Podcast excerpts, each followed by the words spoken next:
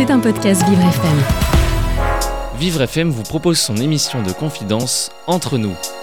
Ornella Dampron s'est installée tranquillement dans notre studio.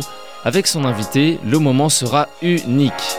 Vous écoutez Entre nous avec Ornella Dampron. Bonjour à tous et bienvenue dans Entre nous. J'espère que vous allez bien ce matin, que vous êtes en forme. Vous le savez, cette émission célèbre chaque matin des parcours de vie atypiques, uniques, différents mais surtout inspirants. Des personnes comme vous et moi que le chemin de vie n'a pas forcément aidé, mais grâce à leur force, à leur détermination, mes invités arrivent toujours à créer du positif. Cette émission Entre nous ne cherche pas une notoriété éphémère, bien au contraire, on est là pour vous dévoiler la splendeur de la diversité humaine, une puissance de persévérance. Cette émission n'est que bienveillance, amour, affection et elle a été créée dans le but de vous apporter du réconfort. Aujourd'hui, préparons-nous à un voyage musical au cœur de la nostalgie et du talent inébranlable d'un artiste qui a su traverser les époques avec élégance et rester gravé dans nos mémoires, le légendaire Dave. Gravir avec Dave, un peu comme c'est effeuiller les pages d'un livre où chaque chanson raconte une histoire de notre propre parcours. Sa voix chaude et inimitable a bercé nos moments joyeux, consolé nos peines et rythmé nos amours. Et s'il temps passe, une chose demeure immuable. Dave reste l'architecte de souvenirs qui résiste à l'usure des années. À travers les décennies, cet artiste a su capturer l'essence de nos émotions les plus profondes.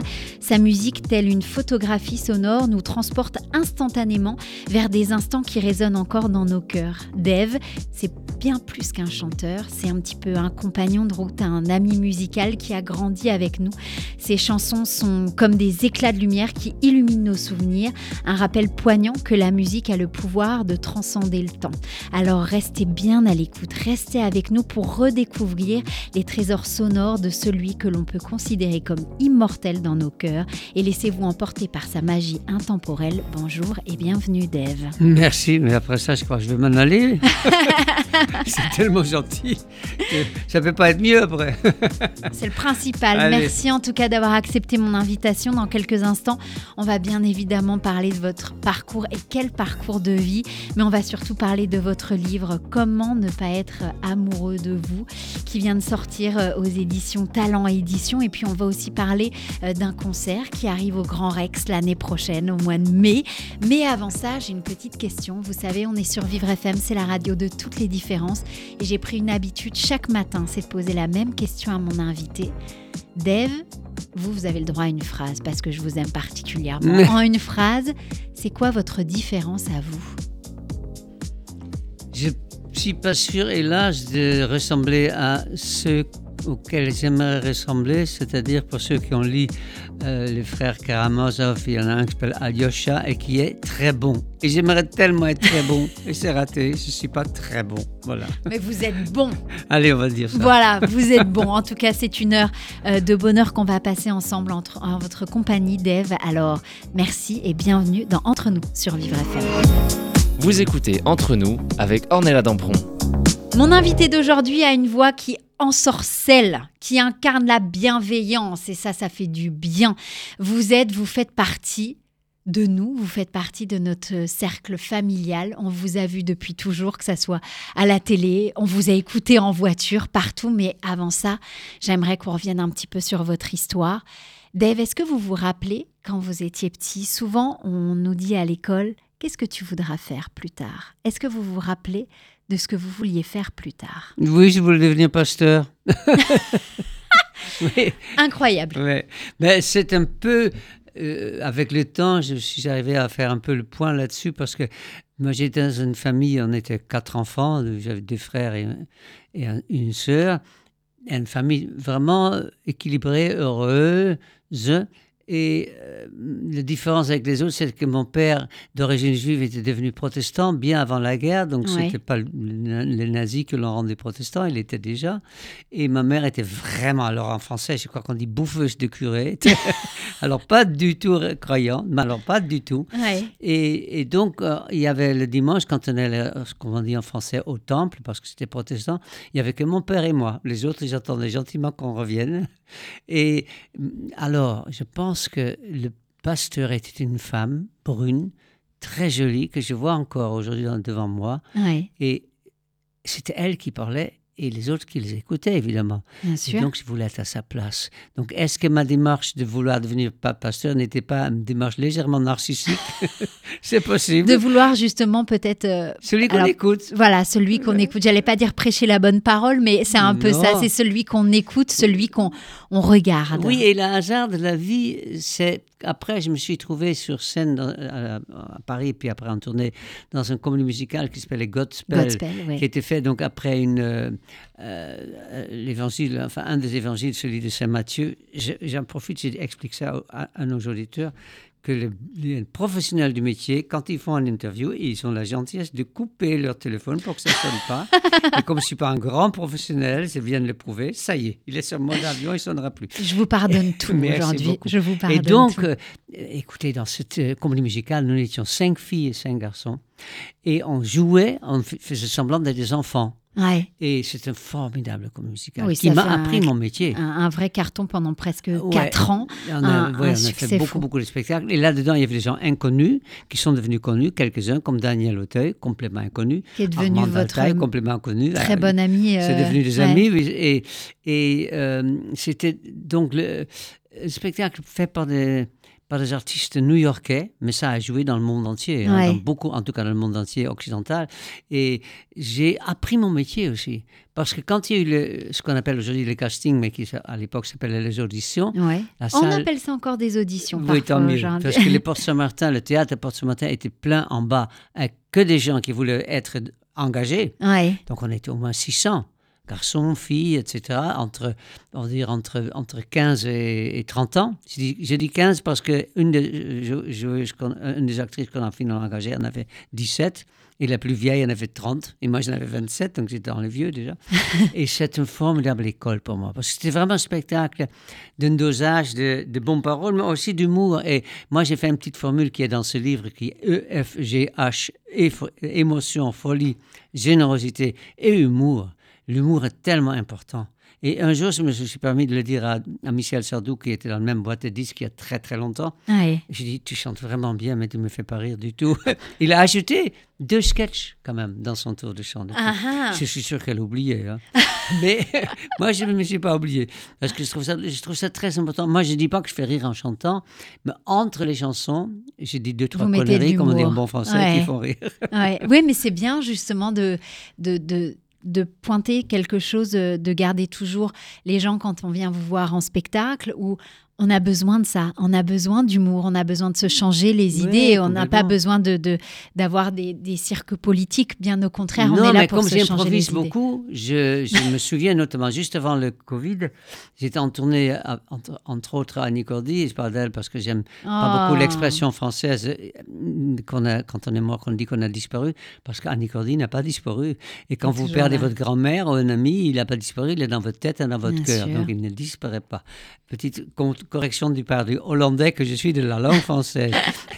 et puis, euh, donc, euh, eh bien, j'ai dit dans un spectacle, parce qu'une de mes chansons qui s'appelle Mon cœur malade, se court dans la salle, et quand je suis remonté sur scène, comme j'avais vu beaucoup de gens âgés, j'ai dit aux gens, vous comme moi, on ne peut plus mourir jeune. Eh bien, ça fait rire personne.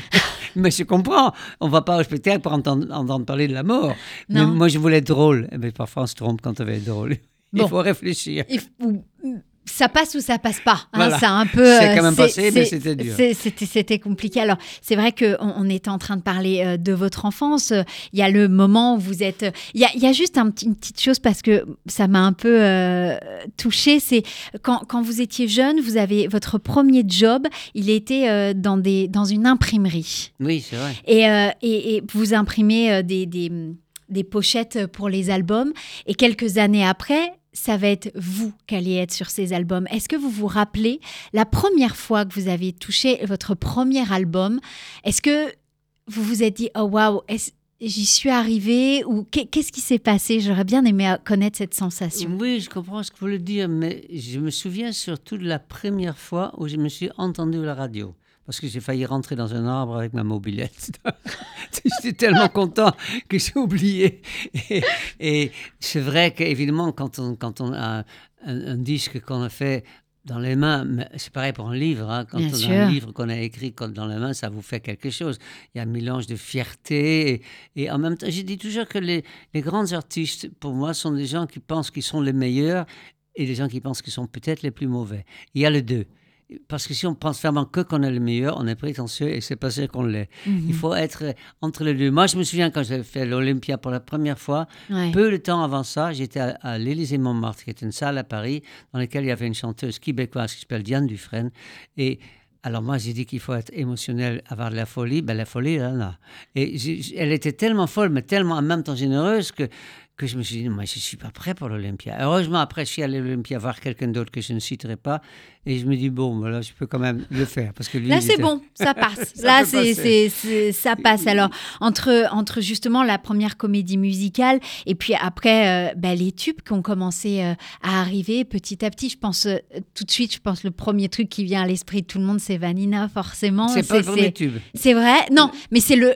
Quand on. on, Ah, on m'a on- marqué par Dave, ça. ouais, ça, Ouais, on y a. dit y a- Vanina, on dit du côté de chez Swan. Ah ouais, C'est toujours deux, c'est deux de plus que Patrick Hernandez. non, un de plus.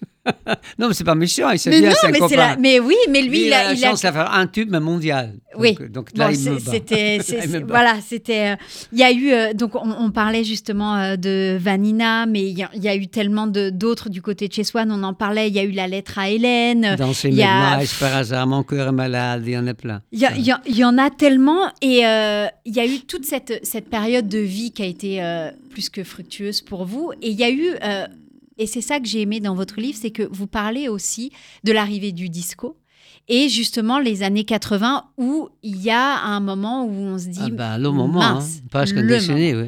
Il y a, il y a, alors je me suis, euh, parce que je me suis mis des petits marque-pages hein, quand même. euh, Ouais. vous avez, c'est vous, vous avez écrit, quand on est en haut de l'affiche, on ne pense pas un seul instant un jour où cela va s'arrêter. Je vendais euh, plusieurs dizaines de milliers de disques par semaine et même jusqu'à 40 000 par jour. Pourquoi m'inquiéter?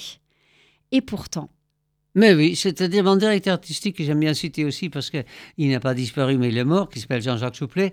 Et, et quand, je, quand je parlais d'un autre artiste qui s'appelle Gilles Olivier, qui avait fa- fait un 45 tours à 100 000, et moi qui vends 2 millions, je dis, ah, c'est pas grand-chose. Je me dis, un jour, tu seras très content avec 100 000. Et il avait bien content de me le dire, parce que c'est vrai. Puis aujourd'hui, un disque d'or, c'est 50 000, mais à l'époque, c'était 1 million. Ouais. C'est pas pareil. c'est, Le- pas la même D'ailleurs, le disque, j'ai l'impression que c'est devenu un peu un objet obsolète. Ouais. Et maintenant, les gens téléchargent les disques. J'aimerais pas travailler dans une maison de disques, hein, parce que Ça, si compliqué si j'avais aujourd'hui. 5, employés, aujourd'hui, il y en aura 50. hein, Donc. Mais pourtant, vous êtes revenu. Oui, oui, oui. C'est-à-dire que c'est un peu pour, pour ceux qui nous écoutent, ceux et celles qui nous écoutent, c'est un peu comme euh, quand on joue aux cartes, quoi. Si on joue aux cartes, si on joue au poker par hasard, pour dire euh, un, un jeu que mon père n'aime pas que je joue, mais si on n'a pas les cartes, ben, on ne peut pas gagner. Bien sûr. Donc ça, c'est la chance. Et la chance est extrêmement importante. Et moi, quand on me demande, quand des jeunes me demandent des, conseils, je dis toujours émotion, folie, générosité, humour. Mais j'ai écouté un, jour une interview de Maurice Chevalier qui a fait bien une belle carrière et qui dit la chose la plus importante, c'est la chance. Et quand vous ouvrez un restaurant ou un garage, et à un lieu où il y a plein de passages, etc., il y en a personne qui arrive, et l'autre qui ouvre un restaurant dans un coin pourri, et puis tout le monde va y manger. Donc ça, c'est la chance. La chance est importante. Vous êtes même devenu acteur Non, pas vraiment. Ah bah si, un petit non, peu non, quand non, même. non, je suis très mauvais. non, dans- disons que dans, dans le comédie musicale dont on parle avec Godspell, j'avais pas grand-chose à dire. J'étais surtout engagé comme chanteur. Parce que pour un comédie musicale, il faut avoir trois disciplines. Chanter, danser Bien sûr. et jouer la comédie. Et moi, je suis un piètre danseur. Ma mère, qui était danseuse, me dit dis toujours, je crois qu'elle voulait faire un compliment, tu chantes aussi bien que tu danses mal. Elle m'a toujours dit. Donc, comme je danse très mal, je veux dire que c'est un compliment. Bon, ça va alors, ça Et passe. je ne suis pas un grand acteur. Vous savez, j'ai fait un film dans- avec un rôle important qui s'appelle Une chanson pour ma mère, dans lequel j'ai joué Dave, mais. Dave qu'on kidnappe, qu'on kidnappe, pardon. Et quand on m'entend crier, la première fois que j'ai vu ce film, je dis finalement, je m'en sors pas mal. Quand je l'ai regardé une deuxième fois, je n'aurais pas dû. Je dis, mais je, tu es nul. Ah, on n'y croit justement, pas. en parlant des nuls, vous avez aussi joué dans La Cité de la Peur. oui, mais avec une phrase, très Bah bien oui, payé. mais c'est ça le plus important, c'est ce qu'il faut retenir. Et puis c'est et puis c'est aussi euh, Dave animateur. Ah, dans- Ah je- là, là, je suis Là, vous un- êtes illustré quand même. hein. Oui, je ne suis pas un, prof- un animateur professionnel, mais je suis un vrai chanteur. Ça, j'ose le dire à bientôt 80 ans. J'ai fait mon premier disque quand j'étais au lycée à, à 19 ans. Et donc, quand je parle avec un chanteur ou une chanteuse, je connais leurs joies, leurs peines, leurs problèmes, leurs angoisses, leurs plaisirs, puisque c'est la, la même vie que la mienne. Bien sûr. Donc là, je peux poser des questions justes. Et très souvent, je vois des animateurs professionnels, mais qui posent un peu des questions qu'on appelle téléphonées, prévues. Il faut aller ailleurs. Et pour ça, il faut l'avoir vécu. C'est comme une jeune fille qui n'a jamais fait l'amour, il faut qu'elle l'apprenne. Je dis ça pas pour vous. Hein. Ah bah, je l'ai pas pris pour moi, ne vous inquiétez pas. Je l'ai pas Vous du pas tout une jeune fille. Vous pas une vieille non plus. Je suis pas vieille non plus, mais euh, voilà. Et puis vous avez aussi, bon là, on, on parle de ce livre aujourd'hui, euh, Comment ne pas être amoureux de vous, mais il y a eu d'autres livres euh, du côté de chez moi, Ah ben, j'ai même honte avec parce un, que j'ai fait plusieurs auto- autobiographies comme Ouais. si j'avais vécu plusieurs vies, ce qui n'est pas vrai. En fait, les premiers livres ont vu le jour parce que j'étais parti faire un croisière sur un paquebot en Indonésie. Ouais. Et mon compagnon n'est pas venu parce qu'on a un chien. Et, donc j'étais seul.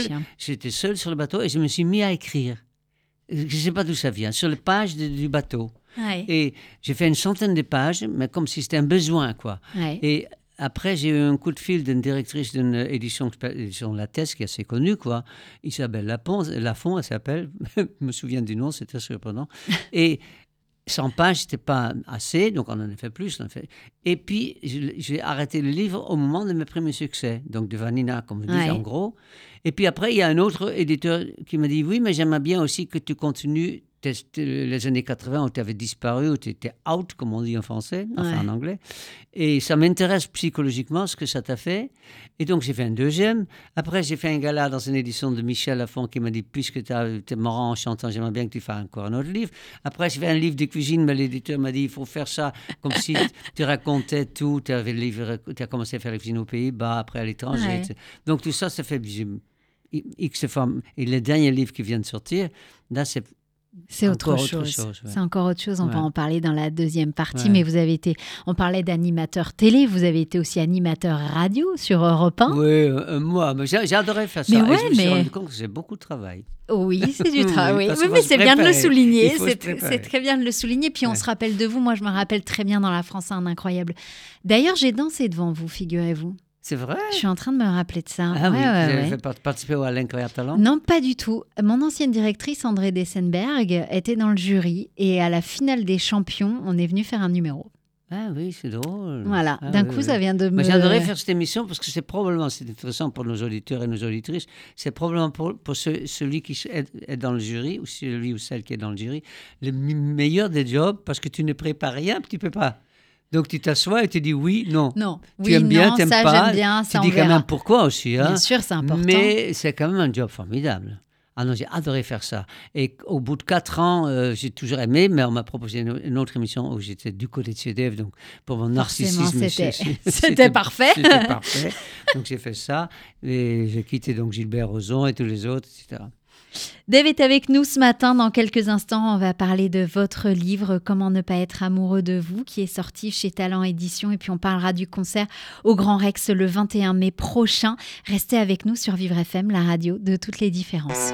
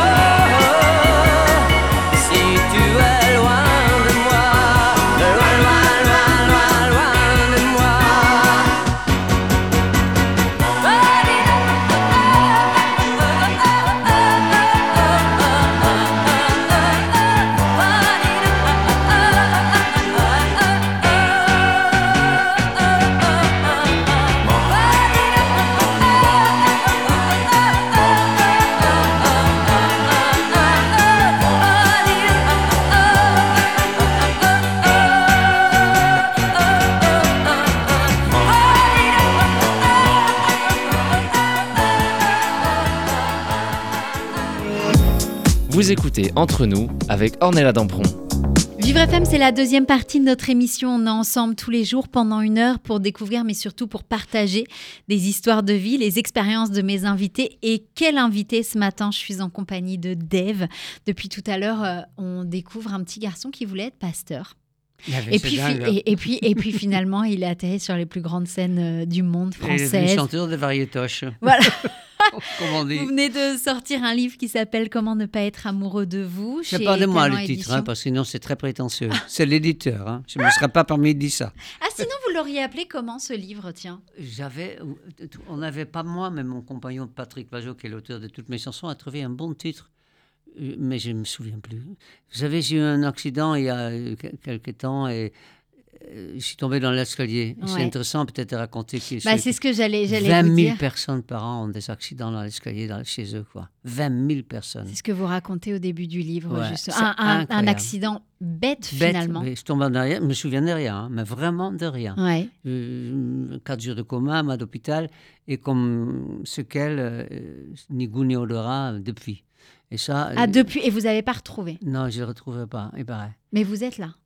Ah, je suis là, je suis Parce là. que, Mais dans- c'est quand même deux. Moi, j'adore bouffer, comme on le dit vulgairement, à midi et soir. Et là, j'ai- aucun plaisir. Je goûte rien. Et je ne sens, j'ai même pas d'odorat, donc c'est extrêmement désagréable. C'est une forme, j'ai presque honte de le dire, parce que c'est quand même une forme de handicap, même s'il y a beaucoup plus grave, évidemment. Bien sûr. Mais de- d'avoir deux moments de, de tristesse, et même quand je fais les courses, parce que je fais les, j'adore faire les courses, mais quand je vois une boîte de sardines à l'huile d'olive, j'ai envie de l'acheter, et je ne le fais pas, puisque je sais que je ne veux pas le goûter. Donc je sais, chers auditeurs et chères auditrices, qu'il y a des handicaps plus graves. Mais croyez-moi que c'est pas drôle. Je Désolée me- de vous le dire. Je me doute. Surtout, là, vous l'expliquez très bien dans le livre que votre compagnon, quand il vous a retrouvé, euh, ben, vous étiez Ah bah, comme mort coma, en fait. hein. ouais, C'était, euh, donc, on, quand, enfin, on, on lit euh, et, et c'est, et vrai qu'on on prend conscience justement en, en lisant ce, bah, ce tout premier passage, c'est les premières pages du livre, Ouais. que effectivement des accidents bêtes finalement peuvent arriver. Moi, je ne pouvais pas ne pas, je peux pas ne pas le citer non plus, parce qu'évidemment, il n'est pas connu pour le, pour, pour le grand public, mais il y avait un journaliste qui était très connu dans le métier, qui s'appelle Gilles, Gilles Verlan, qui un d'origine belge, qui a notamment écrit des livres sur Gainsbourg. Il a travaillé avec moi dans différentes émissions que j'ai faites, euh, et il est tombé dans l'escalier devant ses enfants, et il est mort. Donc on peut tomber et mourir, on peut tomber et devenir tétraplégique, c'est extrêmement dangereux.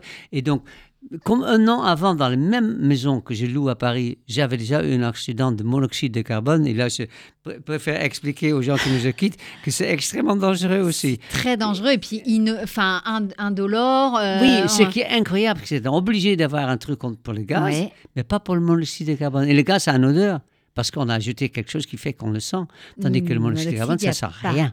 Et j'ai appelé tous mes copains à dire faites un truc dans la maison que j'ai maintenant Ouais. qui sonne au cas de carbone. que Parce que tout feu peut donner vous avez déménagé depuis ou pas Non, non, non. je- J'adore, ma maison, mais Ouais. quand même, une année monoxyde de carbone, une deuxième année une chute.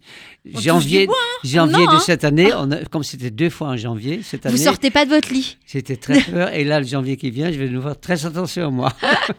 Ça, c'est hyper important. Donc, c'est vrai que ce, cet événement a- est peut-être venu un petit peu chambouler forcément votre quotidien, votre Ah oui, vie. oui. Est-ce que c'est ça qui a remis, non pas en cause votre vie, mais peut-être le fait de se dire, j'ai envie peut-être de raconter ma vie aux, aux personnes qui me suivent depuis autant de temps, Oui, peut-être encore différemment. Oui, oui, oui. Il y a ça. Il y a euh, aussi, vous savez, comme je voulais devenir pasteur, j'ai un fond quelque part, peut- peut-être par atavisme juif du côté de mon père qui pourtant était protestant. Euh, j'ai une notion que j'appelle déiste. Quelque part, je pense, j'espère, qu'il y a quelqu'un à qui on peut parler. Et ça, me fait penser à un livre de navigateur solitaire qui était perdu du côté d'Australie et qui était vraiment pas croyant, mais comme il savait plus personne à qui parler, il s'est mis à prier. Et je comprends tellement ça, quoi. Ouais. Le problème, c'est que ne- Dieu Dieu répond pas. Et je pense aux dernières phrases de Woody Allen, Woody Allen, qui, est, qui est quand même quelqu'un qui était drôle, il avait déjà dit Si Dieu existe, j'espère qu'il a une bonne excuse. C'est une des phrases de Woody Allen. Et le deuxième que je viens d'apprendre, que je trouve très drôle aussi, si on veut, c'est J'aime beaucoup Dieu, mais j'aime moins son fan club. Et ça, c'est évidemment une phrase contre le fanatisme religieux. Oui, bien que je trouve sûr. ça pas mal aussi. Parce que moi, quand on me demande de quoi j'ai peur, je dis toujours le verglas, parce qu'on dit beaucoup, Oui. et le fanatisme religieux. C'est les deux choses qui me font peur. Ah, Non, j'adore les gens religieux, mais pas fanatiques. Et pourtant, j'aime bien les fans. c'est très contradictoire. C'est très contradictoire, effectivement. Dans votre livre Comment ne pas être euh, amoureux de vous, on découvre aussi euh, pas mal de photos inédites.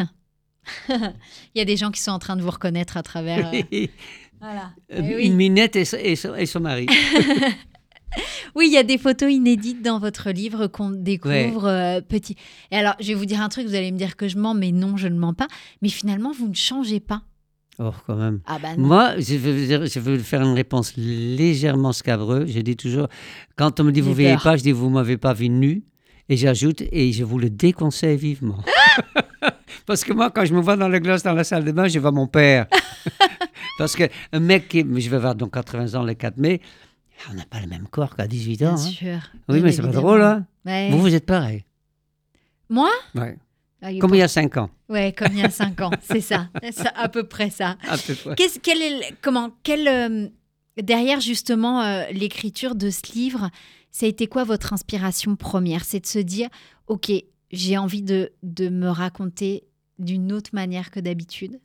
Mais non, il faut, savoir comment. C'est quand même plus honnête d'expliquer aux, gens qui, qui entendent parler de- d'une autobiographie que 9 fois sur 10, c'est écrit en, en- avec ce qu'on appelle avant un nègre, ce qu'on peut plus dire aujourd'hui. Donc, on dit un ghostwriter, qui était mot Mhm. anglais, évidemment. Mhm. Et donc, ça se passe comment? Eh bien, vous avez un journaliste généralement et vous racontez votre vie, et puis lui, il écrit, et après, vous le réalisez. C'est exactement comme ça qu'on a fait, avec la différence que c'est un journaliste que je trouve très intéressant, et que j'ai envie de faire rire, et, et donc j'ai beaucoup parlé avec lui. Mais après, quand j'ai raconté, quand j'ai lu ce qu'il m'a écrit, je me suis rendu compte que tout est évidemment dans la première personne, et qu'il écrit comme un journaliste, mais pas comme un auteur.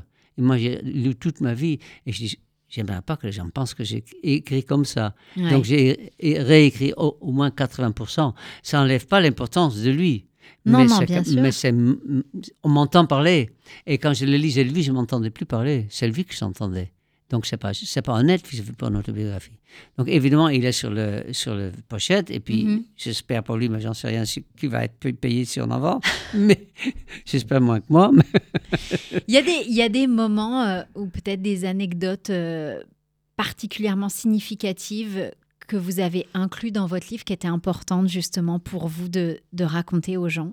Mais c'est ça, c'est pour ça que le système en soi. C'est de, si on aime parler, ce qui est clairement mon cas, sinon il y a longtemps que j'aurais quitté cette émission, et, vous, vous aurez quitté la radio Vivre FM pour aller sur une autre radio. Donc restez avec nous, vous allez vous marrer. Mais non, c'est vrai que quand on a quelqu'un en face, moi, j'ai quand même une tendance à vouloir plaire. Comme beaucoup de chanteurs. Donc là, c'est un, mec assez jeune, quoi. Je sais pas, j'avais 30, 40 ans, j'en sais rien, je sais pas demandé son âge. Mais donc j'avais envie de l'épater, j'avais envie de le faire rire, etc. Comme si c'était sur scène. Ouais. Et, et c'est grâce à ça que tout est venu. Donc je lui dois un fier chandelle quand même. Et euh, des anecdotes viennent au fur et à mesure qu'on en parle. Puis euh, c'est pour ça, si je les réécris, c'est parce que je voulais m'entendre. C'est encore une forme de narcissisme, une fois de plus. C'est le métier d'artiste finalement. Oui, naturellement. Ce n'est, ce n'est juste que ça. Et justement, en parlant euh, de métier artistique, euh, aujourd'hui, on vous voit un petit peu moins sur scène, forcément. Pas tellement, ça, Euh, ça recommence, mais ça a oui, été- là, là, mais Ouais. est-ce que justement ce manque de la scène, il est important Et est-ce que pour vous, la scène, c'est justement euh, une drogue vitale un peu? Ah, c'est essentiel. C'est-à-dire que pour moi, au moins, il me faut au moins quatre euh, concerts par mois pour être heureux, quoi. Ah ouais, ouais, ouais. Oui, presque un par Et, semaine. et, et ils peuvent- je peux ajouter que pour mon banquier aussi, hein.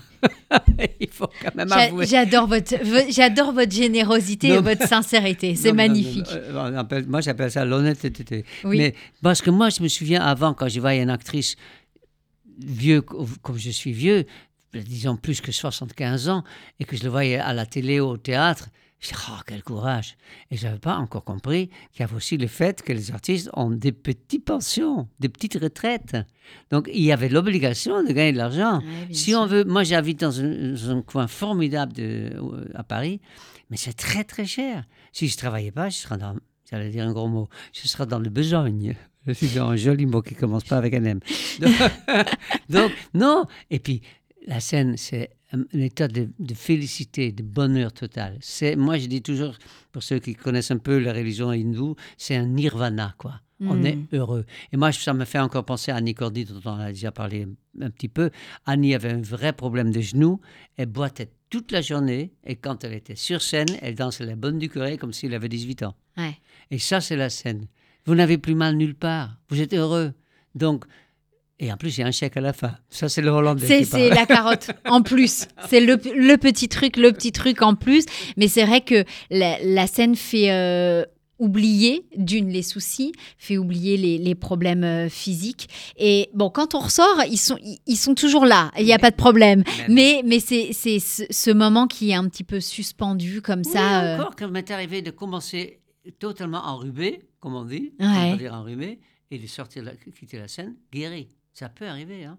Vous êtes dans un tel état de, de, de, de félicité que même une maladie peut disparaître. Pas une maladie grave, mais un rhume, peut, paraître, peut disparaître. Du coup, c'était logique pour vous d'aller, euh, en plus le Grand Rex, qui est une salle sublimissime, au mois de mai. Euh, c'était important pour vous de faire ce concert? Ben, J'avais fait un spectacle pour mes 70 ans, donc il y a bientôt 10 ans, donc ça me semble logique de Pour les quelque part 80, le fêter. oui. Même si 80, c'est beaucoup moins drôle, parce que quand on sait que l'espérance de vie en France pour les hommes est de 79 ans en 6 mois, donc je l'ai déjà passé, ce qui ne veut pas dire qu'on ne peut pas avoir 100 ans. Non. Mais, Non. mais c'est le moyen. Hein, donc la, la moyenne est une chose. Les femmes deviennent un peu plus vieilles que les hommes, mais ça va s'arranger ici parce que la plupart des femmes travaillent comme les hommes, évidemment, ils vont, le- leur espérance de vie va baisser aussi. Mhm. En- Enchanté, madame. Écoutez, Dave, que des choses sympas. Oui, mais c'est réaliste en même Eh temps. oui, c'est un réaliste. petit peu, euh, c'est un, peu, c'est un peu comme ça. À quoi on va pouvoir s'attendre euh, au Grand Rex au mois de mai? Alors, j'ai décidé parce que j'ai fait, euh, comme l'album que m'avait produit Renault, que j'ai sorti en 79, le Ouais. chanteur Renault, et pas, les, et pas les, au- les- les- les automobiles. hein. Bien Et évidemment. Je, je le dis avec plaisir parce que c'est quand même très rare qu'un chanteur produit un autre chanteur, surtout des familles musicales quand même très différentes. C'est pas le même style, Renault. Ouais. C'est un, c'est un- un auteur avant tout, un poète. Et euh, disons que j'avais fait le Bobino parce que je trouvais que c'était tellement, le texte était tellement important, c'était plus Bobino que l'Olympia. qui était- Ah, je parle toujours de Paris. À Paris, c'est quand même plutôt variété, l'Olympia, et le Bobino est plutôt chanté, chanson à texte, quoi. Ouais. On va dire Maxime Le Forestier, Moustaki, Brassens, et aussi des chanteurs d'aujourd'hui, évidemment, que je ne citerai pas par jalousie. mais, mais donc, là, je vais faire le Rex dans lequel moi j'ai vu, j'ai vu des artistes dans le Rex. Je pense, notamment, j'avais vu Claude Nigoro au, au Rex, c'était formidable. C'est vraiment une belle salle. C'est plus grand que l'Olympia. hein. Il y a Ah plus oui, de oui, oui, oui. Ah ouais. Donc j'ai envie de le faire, j'espère que je vais le remplir, ce qui était notre problème. Mais je dis ça pour la production, mais, mais- pas pour moi. Mais moi, s'il y a 500 personnes, je suis content, mais le producteur sera peut-être un peu moins content. Mais donc je vais vraiment faire un spectacle avec... Parce que les gens, qui- c'est un soir, donc les gens qui viennent, c'est qu'ils ne sont pas forcés, donc c'est parce qu'ils aiment bien, Ils connaissent envie, mes chansons. Bien sûr. Donc, je vais chanter des chansons moins connues que les cinq tubes que j'ai cités tout à l'heure. Je vais chanter Le haut du le vent, Tant qu'il y aura, pour que tu me comprennes. Tout ça, c'est des disques, des albums d'or, donc c'était à l'époque 100 000. Mais c'est pas des chansons. Les gens, aujourd'hui, quand, au pire, ils disent Schwan Vanina, et sinon, ils ajoutent Mon cœur malade, Danser maintenant, Esperanza. Mais évidemment, d'autres chansons qui n'ont pas Mm. euh, autant marqué, mais que sur scène, les gens disent Ah oui, chantez ça aussi. C'est Mm. comme ça que je vais le faire. Donc, je vais faire un tour de chant vraiment basé sur ces chansons-là, en laissant du dernier album quand même des chansons. J'ai notamment, enfin, pas moi, mais Patrick Loiseau, mon auteur préféré, a écrit une chanson à la demande de Marc-Olivier Fogel qui a deux enfants Oui. avec son compagnon, donc Deux né petites sous filles, je CPA, crois, comme on dit. ça Ouais. Et euh, la fille a deux papas, ça s'appelle. Et ça, j'ai envie de le chanter parce qu'il va être dans la salle, sinon on va être fâché.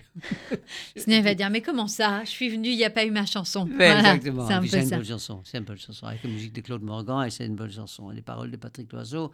Et euh, donc, mais globalement, ça sera en effet très 70s, mais je m'habillais quand même euh, comme aujourd'hui. hein. C'est le principal. Oui, voilà. Bah voilà, mais vous restez vous en fait, et c'est Ben pour ça oui, qu'on c'est vient ça. vous admirer sur scène. Ben c'est parce que vous êtes vous depuis autant d'années. Oui, c'est ça. On Tout peut ne pas simplement. aimer, mais je suis moi-même. Puis on m'entend. Parce que Voilà. j'ai- de la voix. On, aime, on peut ne pas aimer. Parce que quand je faisais la manche, il y a des gens qui voulaient, quand tu passes le petit assiette, il y a des gens qui ne me payaient pas parce qu'ils n'aimaient pas. Mais ils pouvaient, pas, euh, ils pouvaient me dire qu'ils n'aimaient pas. Ils pouvaient me dire, pas me dire, je n'ai pas entendu. Parce que j'ai la chance d'avoir une voix assez costaud. Quoi. On l'entend, mais on peut détester. J'en conviens. En tout cas, vous êtes là aujourd'hui, Dave. On parle justement de ce concert au Grand Rex le 21 mai prochain. Et puis, comment ne pas être amoureux de vous, votre livre sorti chez Talent Édition. Dave, vous êtes avec nous aujourd'hui jusqu'à 11h et vous n'avez pas fini de nous surprendre. On reste ensemble. On se retrouve dans quelques instants sur Vivre FM, la radio de toutes les différences.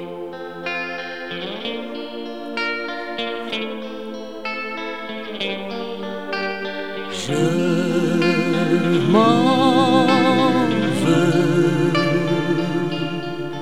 mais je vous l'avoue.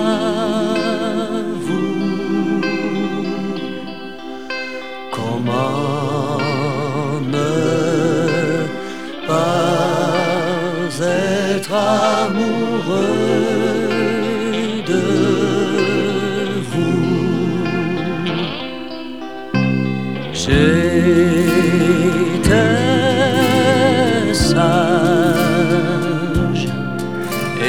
Et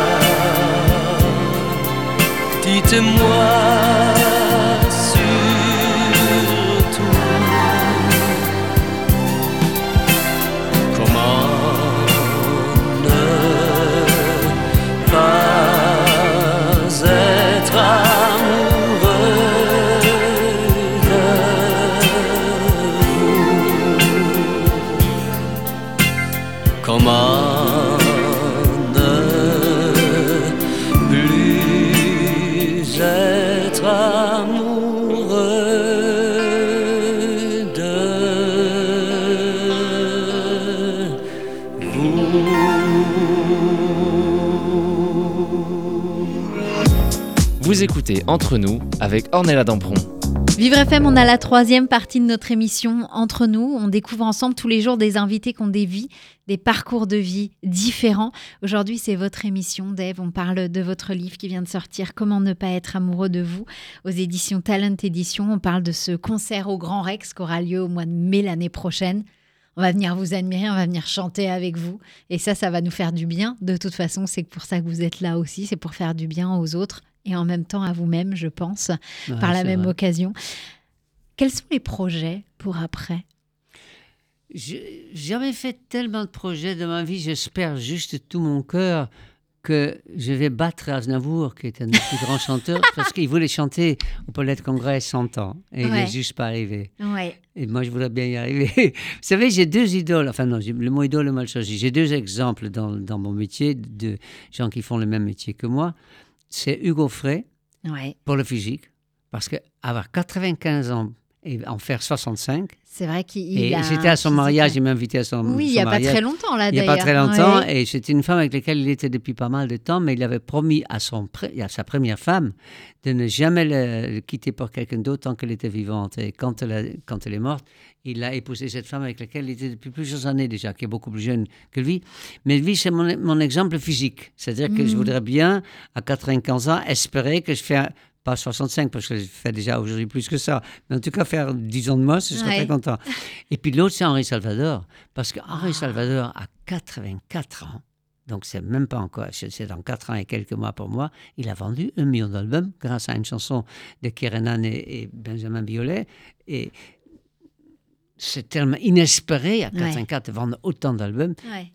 Aujourd'hui, c'est pas possible, on ne vend plus autant d'albums. Mais vers un album qui marche à, à- à mon, fut- mon futur grand âge, même si c'est déjà un, un peu dedans, ça sera pas mal. Ça serait, euh, ça serait joli. C'est, ça fait partie des choses que vous avez encore envie de faire dans votre Oui, vie? parce que c'est-à-dire que j'ai encore une chanson que j'ai entendue, que j'ai envie de faire, euh, tout en sachant qu'aujourd'hui, évidemment, je veux donner un exemple qui est un peu cruel. C'est-à-dire que quand j'ai fait les promos pour l'album que m'a produit Renaud, dont je parlais, je suis évidemment allé dans toute la radio pour le faire écouter, etc.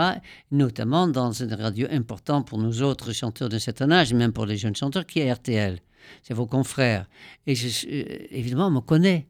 Donc, à un moment, en- presque en plein, en, en- prêt à partir, il y a le directeur des programmations, celui qui donc décide quels sont les disques qu'on va entendre.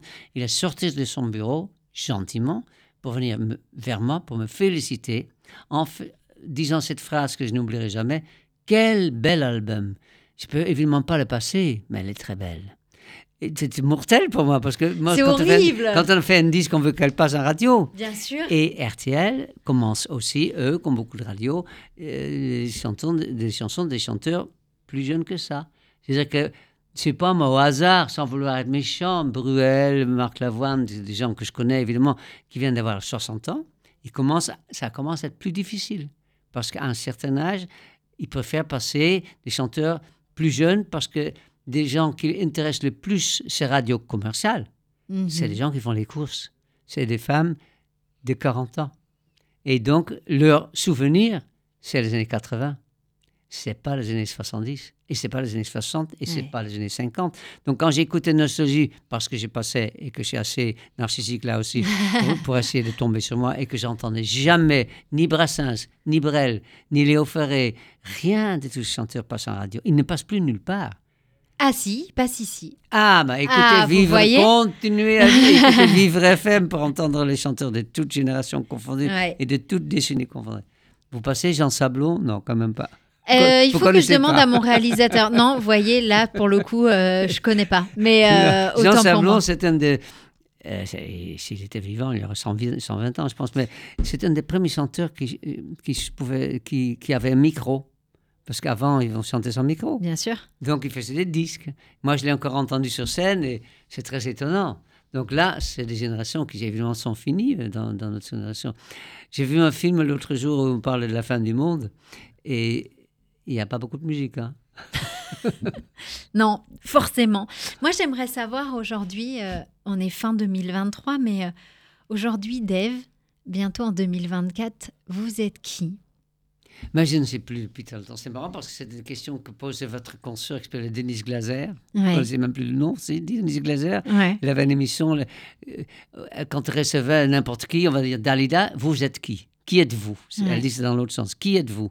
Et c'est difficile parce que beaucoup de chanteurs qui deviennent connus, pour ne pas dire célèbres, ce qui est donc mon cas, ils ont un problème d'identité. Parce qu'à force d'être connu, tu sais plus trop exactement qui tu es. Il faut avoir un très très bon mémoire pour se rappeler.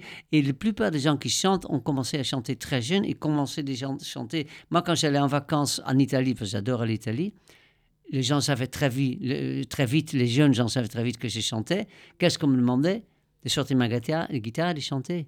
Donc j'étais connu juste comme chanteur, le reste, ils ne savaient même pas. Donc à force, je me con- connais même moi-même que comme chanteur, Ouais. pas pour le reste. C'est compliqué, hein? Donc je non, suis qui? c'est pas compliqué. Parce suis un vieux monsieur.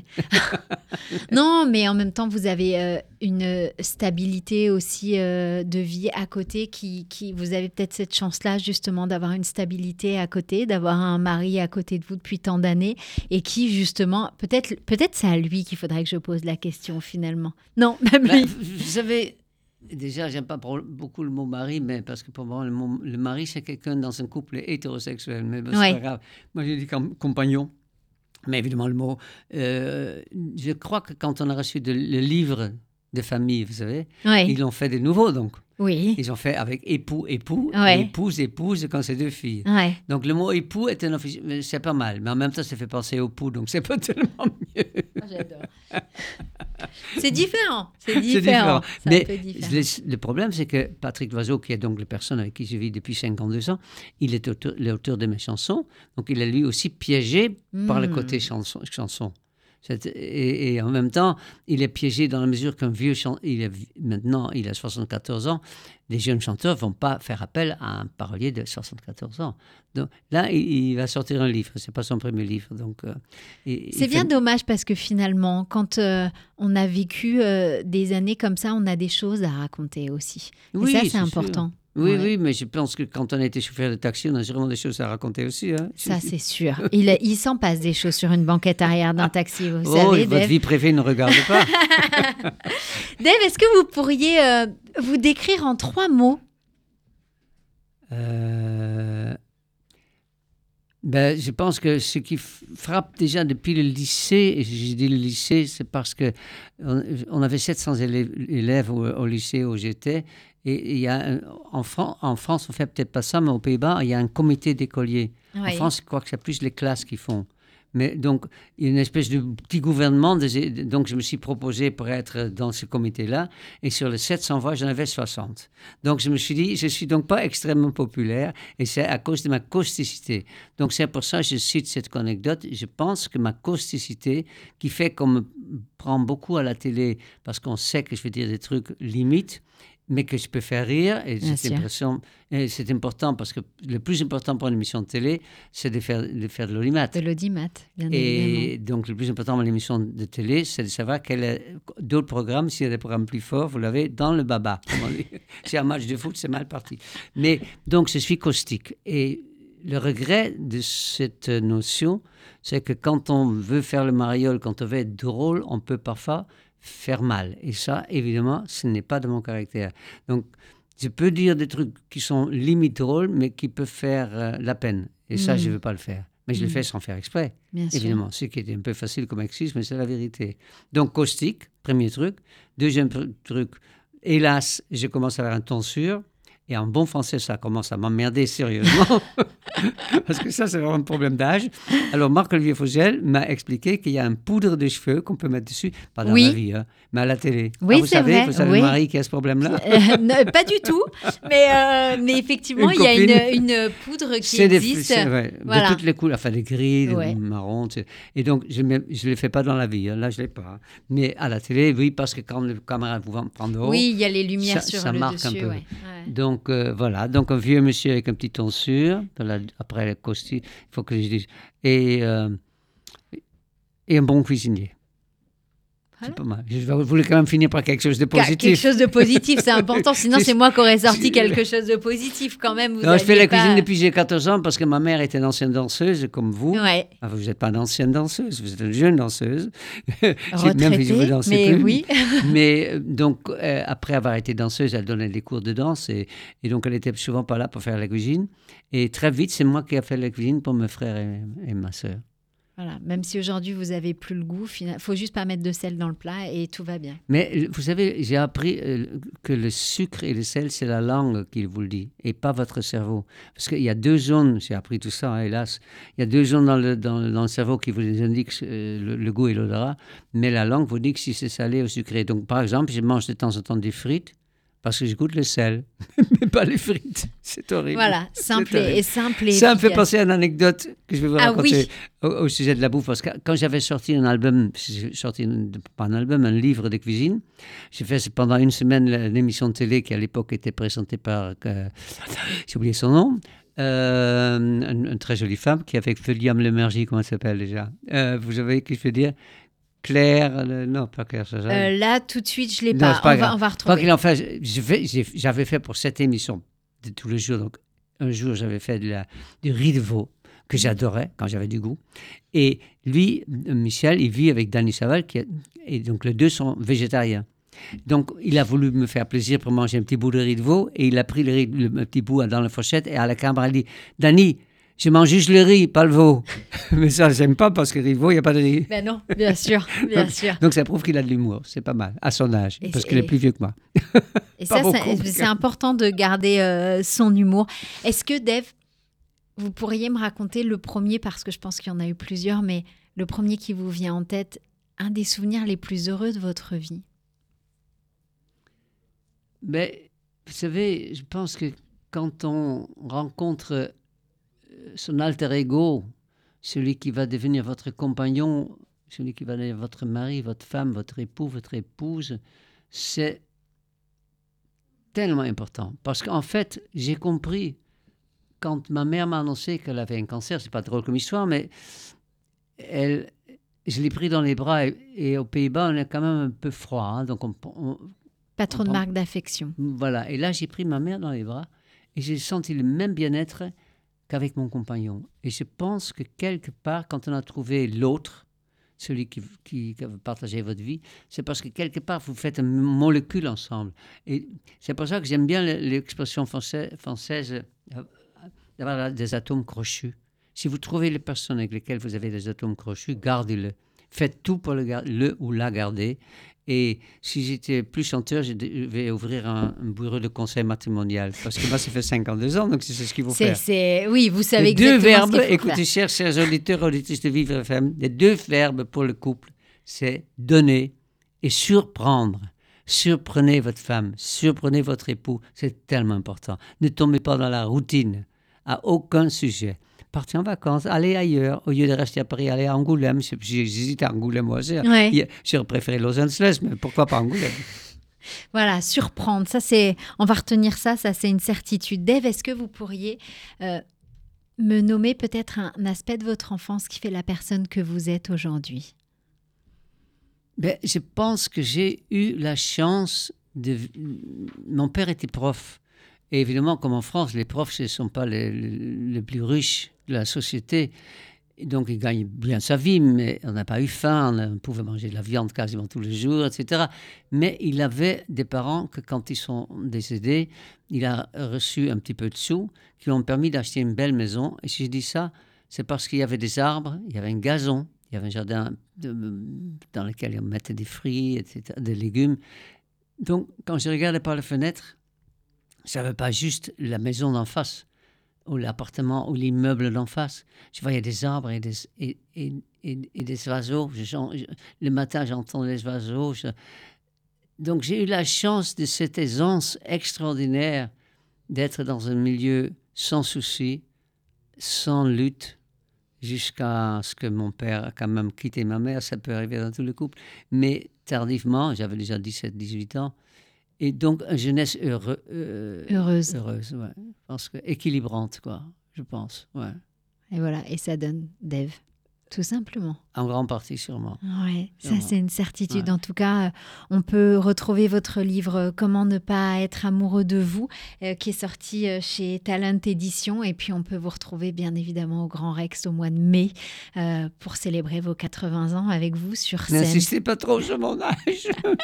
Mais c'est important. On aimerait bien vous ressembler à, à 80 ans. On aimerait tous être comme vous à 80 ans. C'est déjà l'heure de nous quitter. C'est vraiment passé extrêmement vite cette heure à vos côtés. Merci à vous tous de nous avoir suivis. Merci à mon équipe de choc, mon réalisateur Dominique Lemaitre, Monsieur Fantastique Julien qui travaille euh, avec moi pour trouver des super invités chaque jour. Et puis surtout, Dave, merci à vous. Merci pour euh, votre le monsieur qui authenticité. fait le son, il sait qu'il y a un truc sur la tête. Il le sait, il le sait. Depuis ce matin, il a un bonnet de Père Noël sur la tête. Il, le pense sait. que ça lui va. Mais il se trompe. Merci non, à vous. en- pas non, méchante. Merci en tout cas à vous, Dave, pour votre simplicité, votre gentillesse. Et puis, euh, c'est même plus une ouverture d'esprit, mais c'est juste voilà cette, cet élan de générosité que vous avez fait part avec moi ce matin. Ça m'a beaucoup touché. Merci à vous d'avoir été avec nous. Merci d'être resté à l'écoute avec nous et rester sur Vivre FM. Voilà. Et puis, nous, bien évidemment, on se retrouve dès demain sur Vivre FM, la radio de toutes les différences.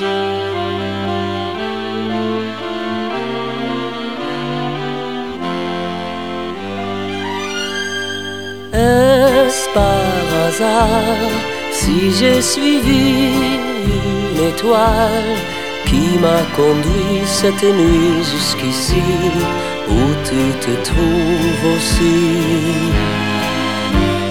Est-ce par hasard si j'ai croisé ton regard Pourrais-tu m'expliquer pourquoi ce soir va se jouer ma vie Qui a guidé nos pas dans l'ombre Mais qui a tout fait pour que l'on se rencontre?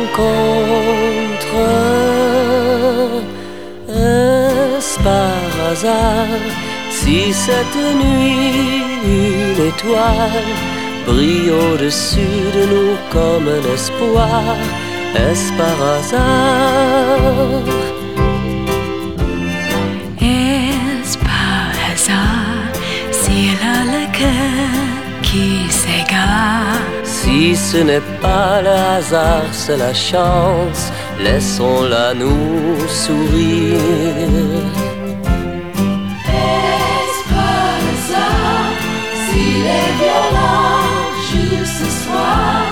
Cet air ancien qui revient de si loin, du fond de ma mémoire, qui nous a menés l'un vers l'autre, surpris, on se découvre fait l'un pour l'autre. Hasard. Si cette nuit une étoile brille au-dessus de nous comme un espoir. Est-ce par hasard?